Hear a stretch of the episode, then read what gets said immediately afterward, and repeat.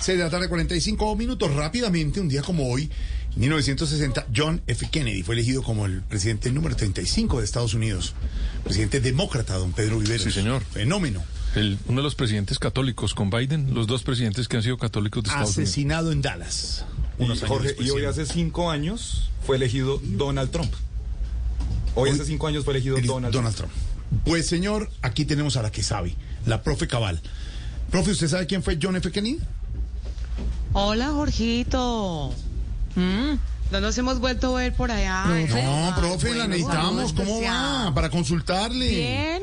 ¿Usted sí Hola, sabe quién Jorgito, fue? ¿Cómo estás? ¿Usted sabe quién fue John F. Kennedy?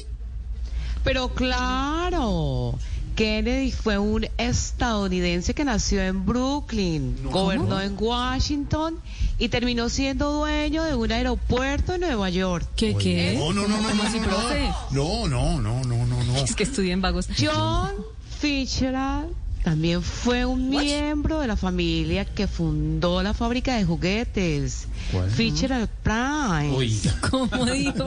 Sí, sí. Irónicamente, Kennedy, para que sepan, ¿no? Irónicamente, Sí. A ver, Kennedy tiene una similitud muy grande con Pablo Escobar Gaviria. ah, ¿Cómo? ¿Por qué? ¿Sabían? No, ¿por qué? No. Los dos murieron en Texas. Estudia,